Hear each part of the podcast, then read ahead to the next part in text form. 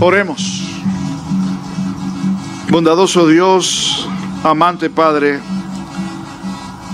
aquieta nuestras mentes, nuestros corazones, para que por encima del ruido y el bullicio podamos oír tu voz y responder así como tu palabra enseña cuando dice que tus ovejas escuchan y conocen la voz de su pastor. Tú que eres el buen pastor, háblanos en esta hora.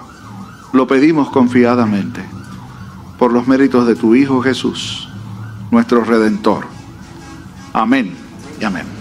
No sé cuántos de ustedes les ha tocado alguna vez vivir una Navidad fuera de Puerto Rico.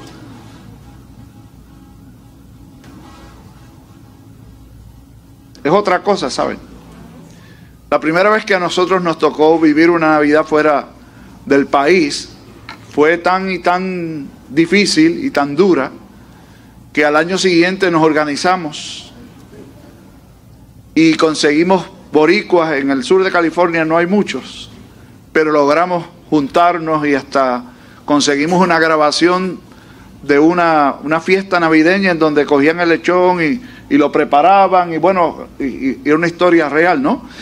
Porque nos hacía tantísima falta. Yo me curaba un poco con la música, porque pues yo ponía música en el carro y aunque en las estaciones de radio del lugar no había música como la nuestra, pues yo la ponía allí y me curaba con, con la música eh, navideña nuestra, que de hecho es tan y tan y tan colorida. Hay tantas canciones navideñas y se suman y hay otras que por antiguas no dejan de estar vigentes y las volvemos a cantar y las escuchamos y siempre de alguna forma vinculamos esa música con la estación navideña. Resulta que para nosotros en el contexto de la iglesia se nos complica un poco, sobre todo a los ministros que estamos trabajando con la estación de Adviento todavía y afuera las voces nos dicen que ya estamos en Navidad. Adviento es una de las fiestas más recientes de la historia de la iglesia cristiana. Las fiestas de la iglesia más antiguas tenían que ver con la resurrección del Señor. De hecho, la fiesta más antigua de la iglesia fue la resurrección de nuestro Señor Jesucristo. Fácil. Porque fue el motivo que congregó a la iglesia del primer siglo. Y de hecho, no celebraban la resurrección una vez al año. La celebraban todos los domingos. De allí con llamar al primer día de la semana el día del Señor. La iglesia entonces luego, tratando de afirmar lo que era su postura de fe frente al mundo que tenía otras costumbres, eh, comenzó a desarrollar entonces otras festividades ya, aparte de que la iglesia todos los domingos celebraba la resurrección del Señor, decidió apartar específicamente un domingo al año, el que eh, eh, encajaba con los tres días después de la Pascua judía, lo siguieron celebrando. Luego fueron sumando otras fiestas al calendario litúrgico. La que vino después de eso fue la cuaresma, porque la cuaresma apunta a la festividad de la resurrección, Pentecostés. Y la última de las grandes fiestas que la iglesia ah, añadió en su calendario fue la fiesta del Adviento y el nacimiento del Señor. ¿Y, y por qué estos dos? Bueno, porque originalmente de las dos fiestas, la iglesia celebraba la expectación del retorno del Señor. Entonces eso lo hacían al final del año, cuando los días eran más cortos, las noches más largas, y luego decidieron sumar al recordatorio o a la expectación por el retorno del Señor la fiesta de la Navidad entonces juntaron ambas y durante Adviento celebramos tanto la expectativa de la iglesia porque el Señor va a regresar por su pueblo, de allí la lectura del pasado domingo, siempre las primeras lecturas del Adviento apuntan al retorno del Señor. A partir del segundo domingo, que es hoy, las lecturas empiezan ya a apuntar un poco más de manera directa a la celebración del nacimiento del Señor. Y por eso yo pensé, ya estamos llegando, ya estamos cerquita, ya se ven las luces desde la lomita, esa es parte del cancionero nuestro. Y yo decía, ya se está acercando para nosotros la celebración de la festividad de la Navidad, que hago un, punto y aparte, aunque eso aquí no se cuestiona, ¿verdad? Hay algunos que les ha dado con decir que la Navidad no es una festividad cristiana y que por lo tanto los cristianos no estamos llamados a celebrar la Navidad. Todo lo contrario, ¿saben? Si alguien está llamado a celebrar la Natividad de nuestro Señor, somos nosotros, la iglesia del Señor. Así que ya estamos cerquita. Sin embargo, el texto no habla del nacimiento del Señor. Habla del que fue el precursor de Jesús, no en su nacimiento, sino en su ministerio. La lectura, cuando seguimos esta tradición que decidimos optar este año, el segundo domingo generalmente apunta al ministerio de Juan el Bautista. Sin embargo, cuando el pastor Sierra y un servidor nos sentamos a mirar las lecturas y los temas y demás, este año nos tocó ajustar las lecturas al tema, porque no iban a la par necesariamente. Así que como uno poder encontrar el tema de la paz en esta narración que se hizo hace un momento, si ni siquiera la paz está por allí presente. Bueno, miren lo que vamos a hacer. Si ustedes escucharon, el pastor Sierra leyó dos veces el versículo 1. Y vamos a hacer el, el, siguiente ejercicio. Si usted es un buen observador, como estoy seguro que lo es, se dará cuenta cómo comienza el Evangelio. Principio del Evangelio de nuestro Señor Jesucristo. ¿Le suena esa manera de comenzar un libro familiar o similar a algún otro? Seguro que sí, yo los voy a ir ayudando, ¿no? Hay otro evangelio que comienza casi de la misma manera. Juan dice, en el principio era el verbo, y el verbo era con Dios, y el verbo era Dios. La palabra principio, que la que se traduce aquí por principio, es Génesis. Y el primer libro de la Sagrada Escritura comienza en el principio creó Dios los cielos y la tierra. ¿Ven la conjunción? Tres libros distintos y comienzan de manera similar. ¿Tendrá alguna intención particular el Espíritu Santo de Dios al inspirar tanto al autor de un libro como el otro para que comiencen diciendo justamente principio o en el principio? Evidentemente sí. Lo que Marcos está haciendo a diferencia de Lucas y Mateo que hacen referencia al nacimiento de Jesús. Y Juan, aunque no hace referencia directa al nacimiento de Jesús, sí habla acerca de él. De hecho, Juan nos lleva todavía mucho más atrás. Nos lleva a la prehistoria cristiana. Antes de que Dios hiciera todas las cosas, el verbo existía y era con Dios y era Dios. A diferencia de Juan, Marcos nos va a hablar del principio, pero no apuntando al nacimiento de Jesús, sino apuntando a la persona y al ministerio de Cristo. Y está diciendo unas palabras que para usted y un servidor son muy comunes, son muy normales. Evangelio, la palabra evangelio para nosotros es muy, muy común. Estamos acostumbrados a hablar del Evangelio y a escuchar del Evangelio y que nos han dicho que hay cuatro Evangelios. No, es uno solo, ¿saben? Hay cuatro versiones de un solo evangelio. La de Mateo, la de Marcos, la de Lucas y Juan.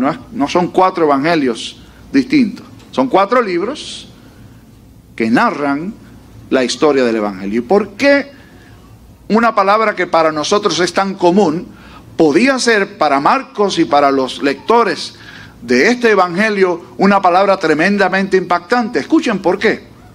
Porque la palabra evangelio es que quiere decir buena noticia, buena nueva, estaba reservada para, que, para cuando se hicieran edictos imperiales, anuncios del imperio romano.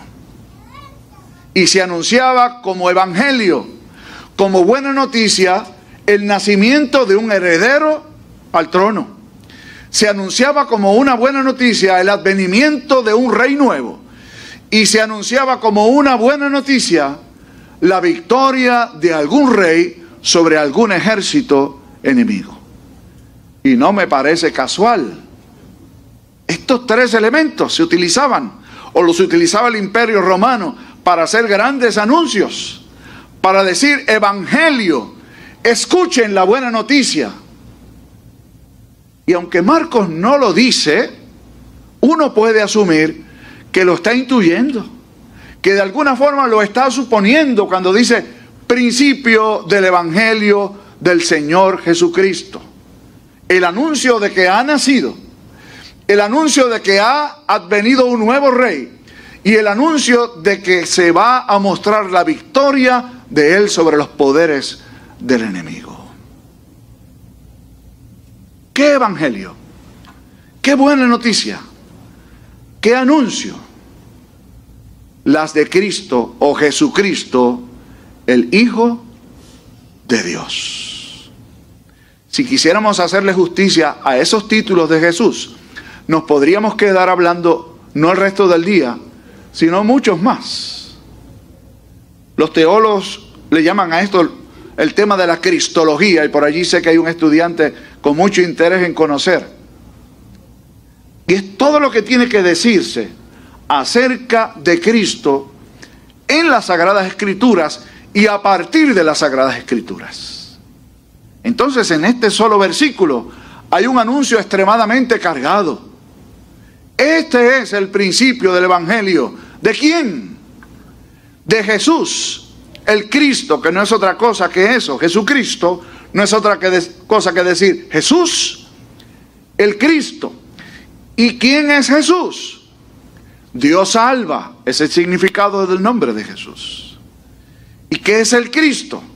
El ungido de Dios, el enviado de Dios, aquel a quienes los judíos miraban en la historia como el que había sido prometido y que algún día habría de advenir a este mundo y nos traería el reino de Dios.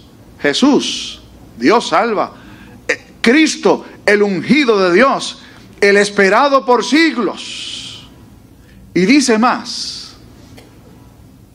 dice que es el Hijo de Dios. Casi nada, ¿saben? Nos podríamos quedar hablando demasiado tiempo, ¿saben? La gente tiene tantos debates allá en la calle sobre quién era Jesús, que yo creo que todos se, resolverían si se lee la palabra. Jesús no es quien uno quiere que sea. Jesús es quien Dios dice que es. Y Dios dice que Jesús es el Cristo. Pero dice también que Jesús es el Hijo de Dios. Interesante. La verdad es que cuando uno mira el texto y lo estudia, porque cuánta riqueza hay en la palabra de Dios. Marcos divide su evangelio en dos grandes partes. El cierre de la primera parte del evangelio es cuando Jesús se acerca a sus discípulos y les pregunta quién dice la gente que soy yo y luego les pregunta, ¿y ustedes quién dicen que soy yo? Y allí aparece la gran declaración de Pedro, tú eres el Cristo, el Hijo del Dios viviente. Cierra la primera parte del Evangelio con esta declaración que la ha puesto justo al comienzo. Este es el Evangelio de Jesús el Cristo, el Hijo de Dios. Y casi al cerrar del propio Evangelio, en labios de uno de los que estaba allí encargado de asegurarse de que Jesús fuese muerto como debía haber sido, el centurión romano, dijo verdaderamente, este es el Hijo de Dios. Entonces, cuando hablamos del ministerio de Marcos, y ahora cuando vamos a hablar del ministerio que Marcos refiere, que es el ministerio de Juan el Bautista, no se está hablando de cualquier historia, se está hablando de la historia mayor jamás contada. Jesús, el Cristo, el Hijo de Dios. Entonces se nos presenta a Juan hoy, no vamos a hablar acerca de Juan el Bautista porque el tiempo no nos da, vamos a hablar de lo último que dijo Juan, aquí que aparece en los textos que fueron leídos hace un momento. Viene tras mí uno que es más poderoso que yo. Y alguien que no conozca a Juan va a decir, ¿y este que se cree? ¿Que tiene algún poder? Pues mira que sí. Juan tenía tantos y tantos seguidores que después de su muerte mantuvieron la escuela de Juan el Bautista. Juan tenía tanta y tanta autoridad que la gente acudía a él a un centro al que la gente no iba. Voy a tratar de ponerlo en contexto, ¿verdad? Ayer yo andaba con dos muchachos y yo les decía que ustedes nacieron en La Loza, ¿no? Porque uno se crió en Guaynabo, el otro se crió en el área metropolitana. Y la gente aquí, esto no pasa entre ustedes, yo estoy seguro, ¿verdad? Pero mucha gente aquí en, en el área metropolitana le dicen Mayagüez o Maricao y dicen anda, la isla. Como si San Juan no fuera parte de la isla como si Bayamón no fuera parte de la isla. Y uno se cree que esto es lo más grande. Esto es parte de una isla completa. Pero decirle a la gente que vive aquí, tienen que ir a Mayagüez o tienen que ir a Guadilla o tienen que ir a Maricao. Eso es casi como hacer un viaje al Oriente Medio. Pero Juan era tan grande que la gente salía del centro al desierto para escucharlo. Así de poderoso era el ministerio de Juan el Bautista. Y no vestía con ropa de diseñador, ¿sabe? Ropa extremadamente rústica. Y su dieta del desierto. Y como para ponerle el punto final, Jesús el Hijo de Dios, dijo, no ha nacido de vientre de mujer ninguno más grande que este, Juan el Bautista. Así que cuando Juan dice, viene uno tras mí que es más poderoso que yo, lo que está diciendo es, el que viene es el que es, el que yo he estado anunciando el que se supone que el pueblo de Dios ha estado esperando por siglos. Ese es el que yo anuncio, el más poderoso. En el propio Evangelio se presenta a otro como poderoso también, Satanás. El hombre fuerte se le llama. Pero llega uno que es más poderoso que el hombre fuerte y lo ata. Y lo maniata. Y lo restringe ese es el Salvador al que usted y yo servimos y conocemos. Ese que viene a bautizar, no con agua. De hecho, Jesús no bautizó a nadie. Eran sus discípulos los que bautizaban. Nos bautizará con Espíritu Santo. Es decir, con el sello de Dios con el sello indeleble del cielo, el Espíritu Santo. Usted se puede ir a bautizar al río Jordán si quiere. No va a pasar nada que no sea que va a tener que pagar mucho para llegar hasta allá. O se puede bautizar con el agua que usted quiera. No tiene ningún efecto. Si el Espíritu del Señor no es quien nos sella como propiedad de Dios. Ese es aquel a quien Juan fue enviado a anunciar. El rey de reyes, el príncipe de la paz. ¿Cuál fue la misión de Jesús? Y esto es como la historia del elefante y el y el y la culebra, ¿no? ¿Se acuerdan de esa historia? Yo se la hice hace mucho tiempo. ¿No? Bueno, bueno, un muchacho tenía que prepararse para, para hacer un examen y tenía que hablar todo lo que supiera sobre uno de dos animales. El elefante o la culebra. Y él se aprendió todo de la culebra. Y en el examen vino el elefante. Como no sabía mucho del elefante, el elefante es un animal grande que tiene una trompa como una culebra. y la culebra y por allí empezó a decir todo lo que sabía. Pues aquí está, hoy. Hoy es el día donde celebramos la paz.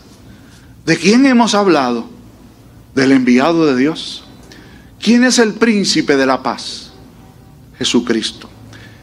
Estudiamos en esta semana uno de los pasajes que une el tema de la semana anterior, que es el tema de la esperanza, con el tema de la paz. Cuando Pablo dice en el capítulo 5 de su carta a los romanos, justificados pues por la fe, tenemos paz para con Dios. Y luego junta la esperanza con la paz del Señor. ¿De dónde viene nuestra paz? Yo decía hace un rato, alguna gente piensa que estar en paz es estar lejos de todo el mundo. Déjenme quieto, que quiero estar en paz. De vez en cuando no está, no está mal apartarse un poco. Jesús lo hacía, ¿saben? Se apartaba de la multitud para orar, pero no porque fuera un antisocial. Que a veces nosotros lo que reflejamos es eso, ¿no? No quiero nadie cerca. Y quisiera vivir en el monte para no tener vecinos. Aquí no pasa eso, pero hay gente que piensa así. ¿Es esa la paz verdadera? Que el marido te deje quieta, que la mujer te deje tranquilo aunque sea un día. No, Jesús no vino a traer ese tipo de paz. Malas noticias. La paz que vino a traer Él fue la paz que necesitamos porque todos estábamos enemistados con Dios. Éramos enemigos de Dios por naturaleza. Y Cristo Jesús es nuestra paz. Vino a establecer la paz nuestra con el Padre. Entonces, cuando estamos en paz con el Padre, estamos en paz con nosotros. Estamos en paz con los que están alrededor nuestro. Estamos en paz con todo. ¿Sabe que usted puede vivir así?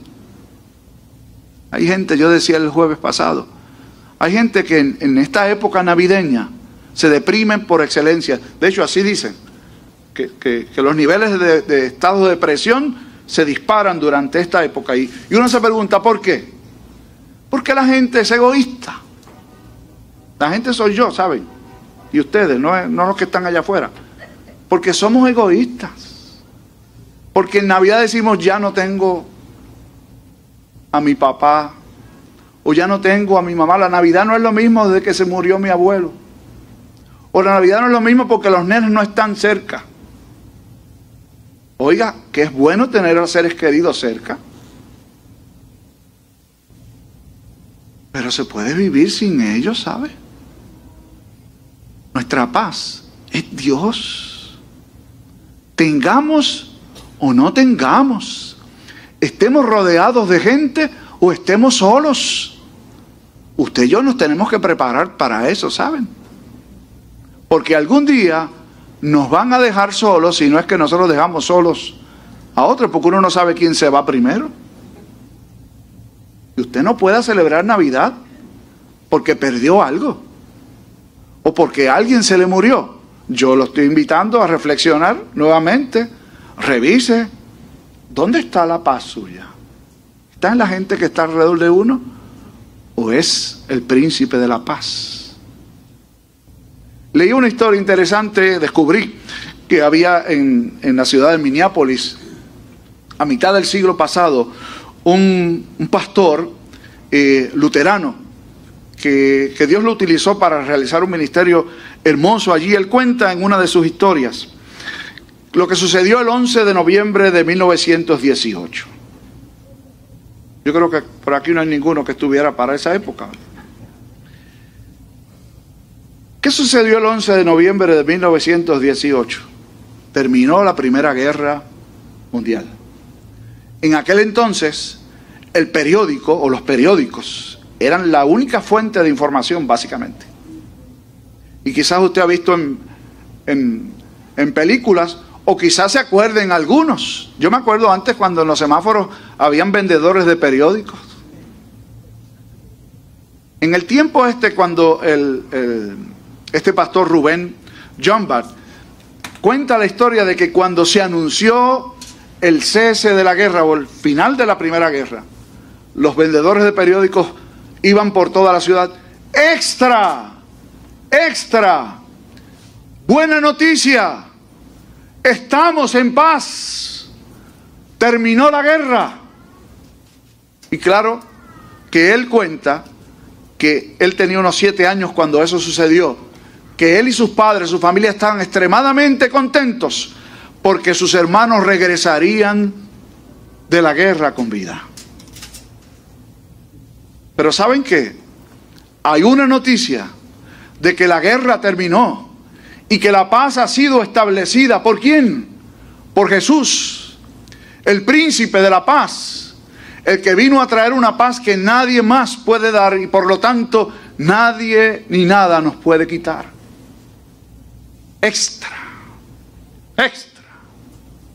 Oíd la buena noticia. Cristo es nuestra paz. Que así sea contigo, que así sea conmigo y que así sea con los que están en torno a nosotros. Oramos. Bondadoso Dios y Padre, gracias,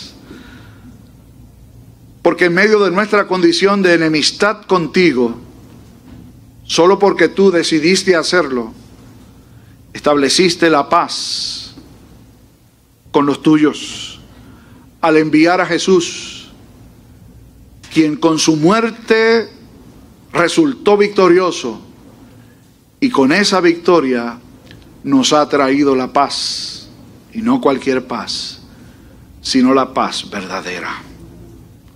Ayúdanos a abrigar esa paz en nuestra mente y en nuestro corazón si es que aún no está establecida. Y ayúdanos a recuperar el valor de esa paz si es que ya la conocíamos. De manera tal que podamos disfrutar el goce de la paz contigo por encima de las circunstancias. Ayuda a muchos que aún no han podido comprenderlo y permite que en esta estación de Adviento y Navidad puedan disfrutar de la paz verdadera, que es la que traes por medio de tu Hijo Jesús. Que podamos pedir, ven, ven, Emanuel, que así sea. Amén y amén.